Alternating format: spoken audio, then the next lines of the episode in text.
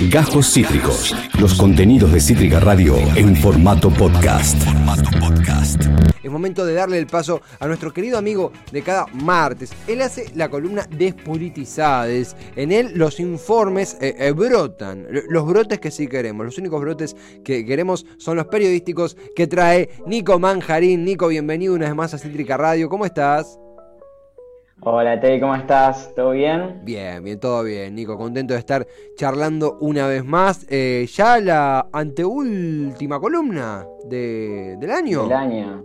Sí, sí, sí. Sí, sí, ya el martes que viene y ya 2022. Es increíble. Es, asombroso, es asombroso realmente. Eh, para quien eh, se suma por vez primera, una columna en donde vos conectás con la gente que no tiene una vinculación política definida, que no apoya puntualmente a ningún candidato, los que se autoperciben despolitizados, ¿no?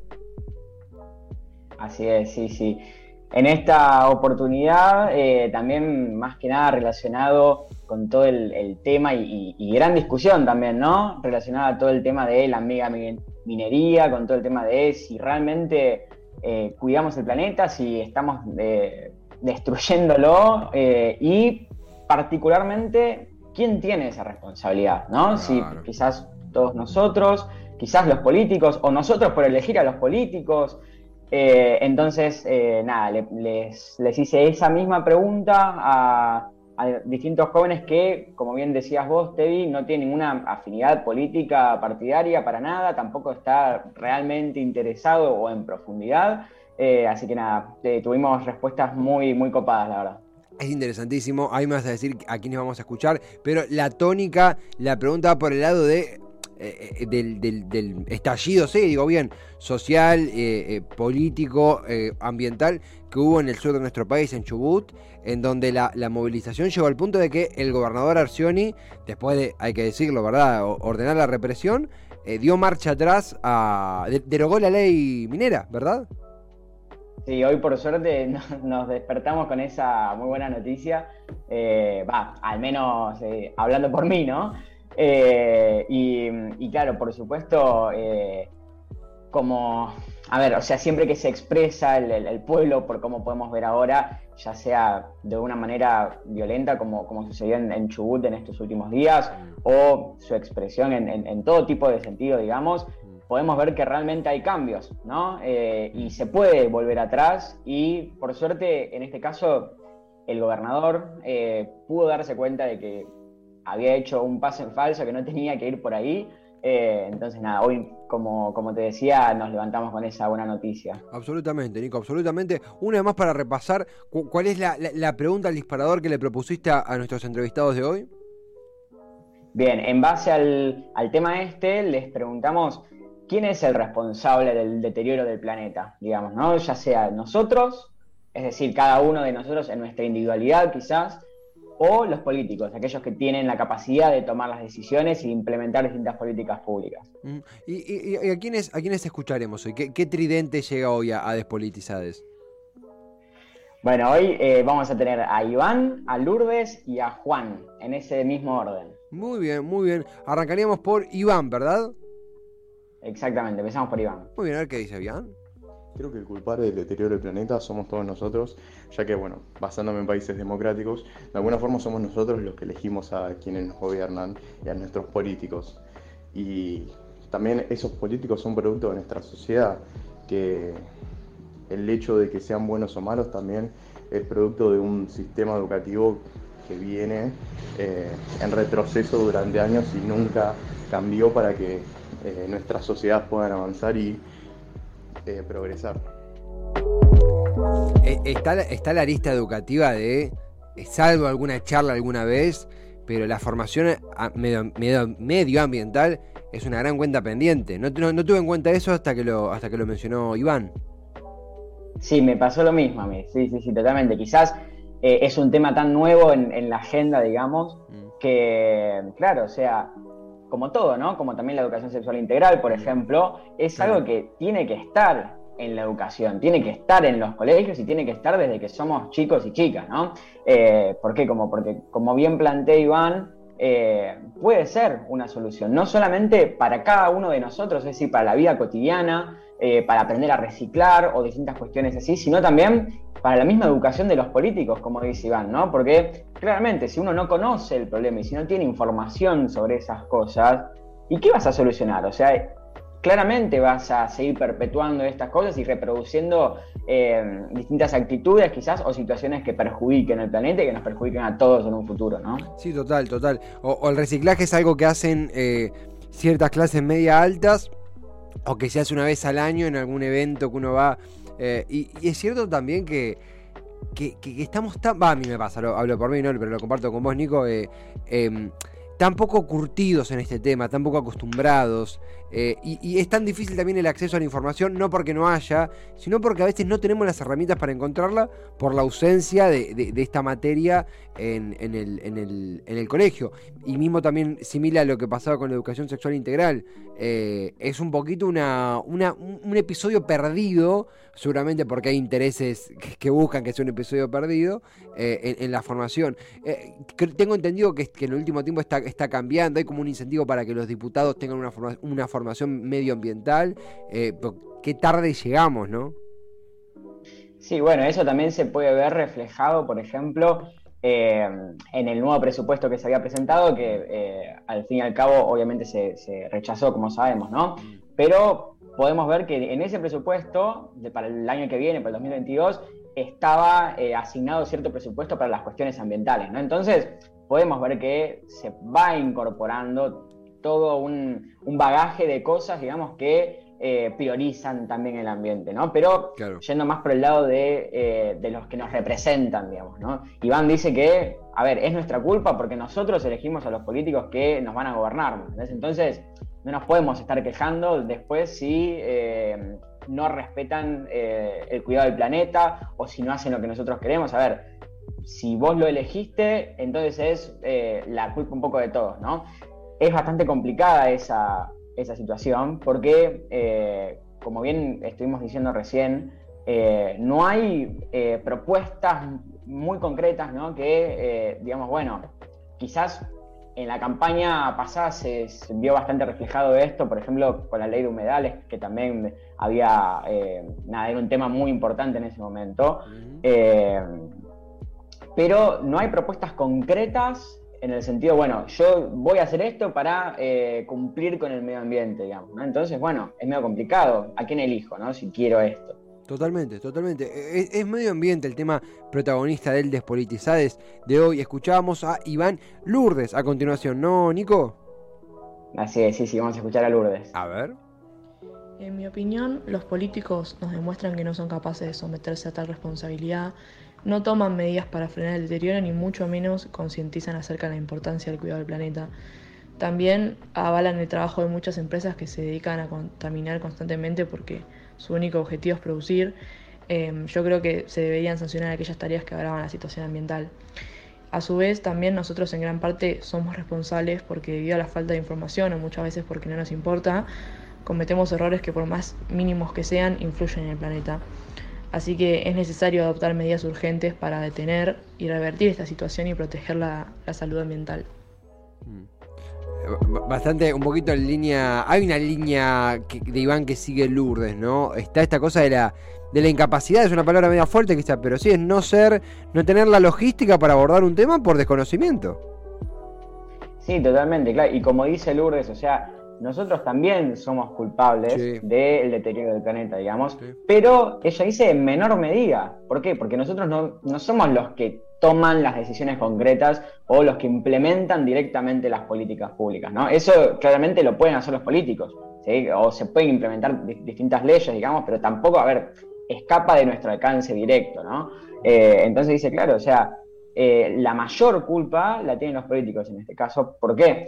porque básicamente no son capaces, ¿no? Y, como decís vos, Tevi, es bastante fuerte esa frase, pero se relaciona quizás a lo que veníamos hablando recién, ¿no? El tema de la información, el tema de la educación también, de no saber qué es lo que se puede hacer simplemente porque no fui educado con eso, ¿no? O sea, no me metieron el chip de chico de tenés que cuidar el planeta, o tenés que hacer esto para poder cuidar el planeta, o hay quizás X política pública que pueda ayudar realmente y que en un futuro vamos a estar bien. No, eso no existe lamentablemente.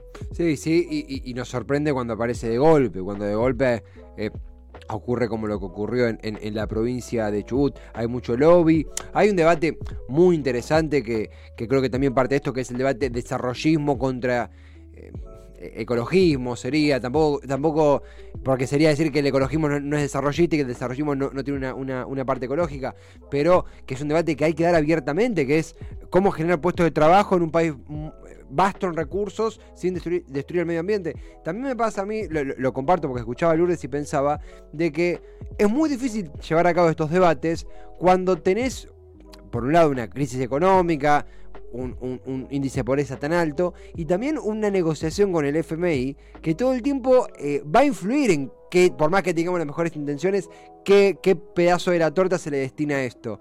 Entonces, como que todas las batallas conducen a la misma, que es soberanía, que es eh, autonomía.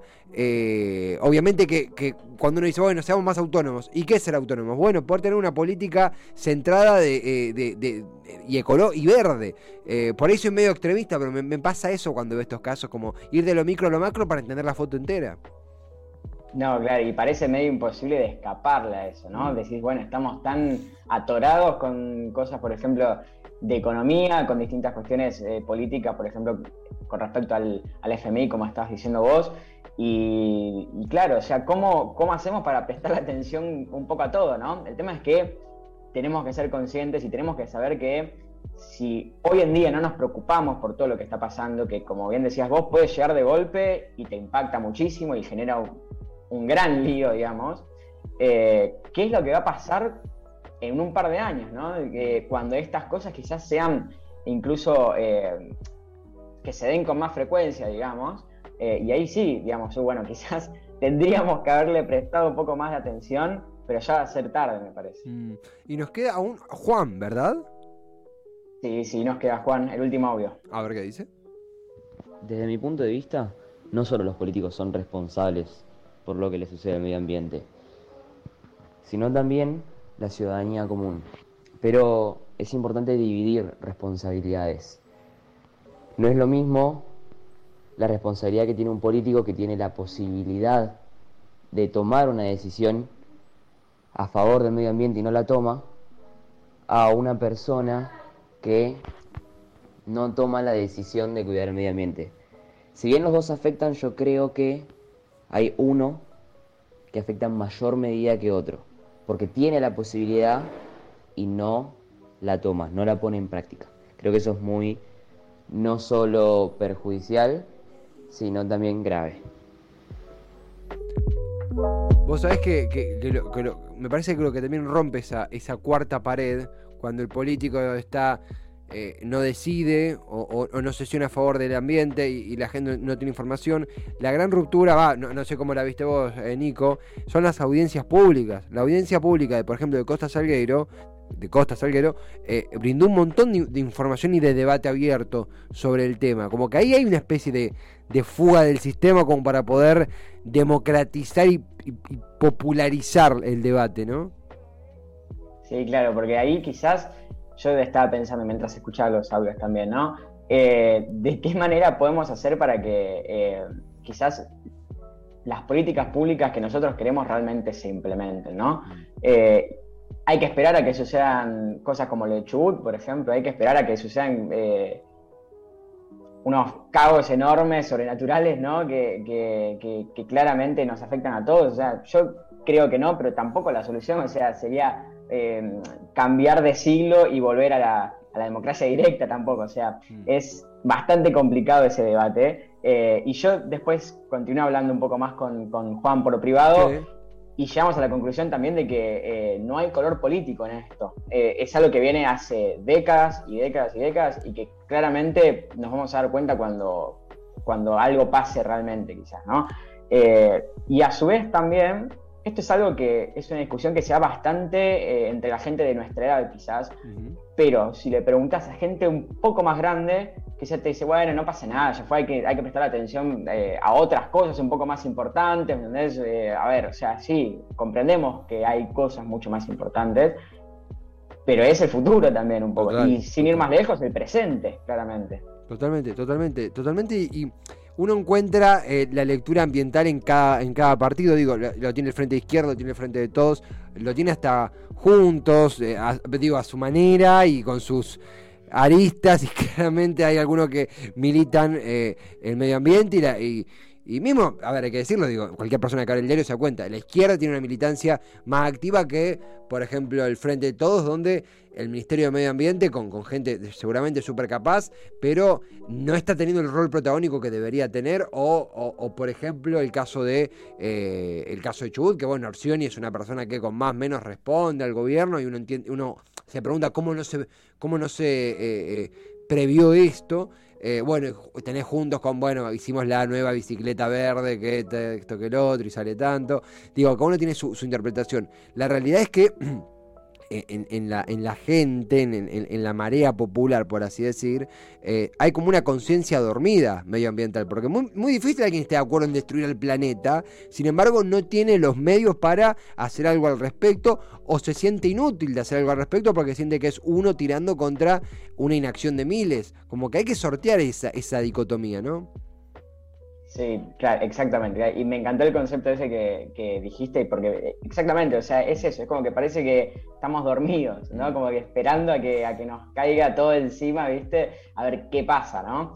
Eh, pero yo creo igual y, deposito mi, esperanza un poco ahí también en que eh, a medida que se vayan eh, renovando los, los, los puestos políticos con gente joven, con gente nueva, eh, claramente va a haber un cambio en ese sentido y mismo lo podemos ver con la, con la reciente elección en Chile, ¿no? Con eh, Boric, por ejemplo, que es, eh, a ver, podríamos decir bastante joven, digamos, 35 años, presidente de un país, o sea, y claramente en este caso yo creo que sí se van a tomar distintas en cuenta distintas cosas de esta nueva agenda, ¿no? Ya sea, por ejemplo, agenda medioambiental, como agenda de género también, o sea, hay un montón de, cuestiones diversas y nuevas también que están surgiendo y que a medida que la gente joven vaya tomando estos puestos, yo creo que eh, se van a empezar a tomar mucho más en cuenta que antes. Nico, la verdad que eh, fue el tema de, la semana, de hecho, hasta hoy seguíamos un poquito eh, leyendo qué era lo que pasaba en Chubut, este plebiscito que, que, que, arranca, es hasta muy en en tónica con eso, ahora porque va a haber un plebiscito en, Chubut para, para, definir qué sucederá y un poco es una, un desprendimiento de eso lo que ha hecho vos, lo que hiciste vos, preguntándole a, tanto a Iván, a Lourdes y a Juan sobre temática medioambiental. Gran columna como siempre Nico y en una semana despedimos 2021, si te parece. En una semana despedimos 2021 y vamos a ver también qué es lo que, lo que esperan eh, los despolitizados ¿no? para el año que viene, ¿no? A ver oh. en la política qué es lo que se espera, qué les gustaría un poco también. Pienso llevarlo un poco más por ese lado. Muy manija, muy manija. Estaremos muy atentos, Nico. Gracias, como siempre, por tu tiempo. Gran, gran columna. En una semana, como cada miércoles, como cada martes, perdón, como cada martes, eh, seguimos conversando. Así es, Tevi. Nos vemos la semana que viene. Hasta la semana que viene, Nico, Nico Manjarín, Nicolás Manjarín, estudiante de ciencia política, encabeza la columna Despolitizades, efectivamente, en el aire de Cítrica Radio, en eh, cada jornada, en cada encuentro, en cada mano a mano de los martes. Acabas de escuchar Cajos Cítricos. Encontrá los contenidos de Cítrica Radio en formato podcast en Spotify, YouTube o en nuestra página web.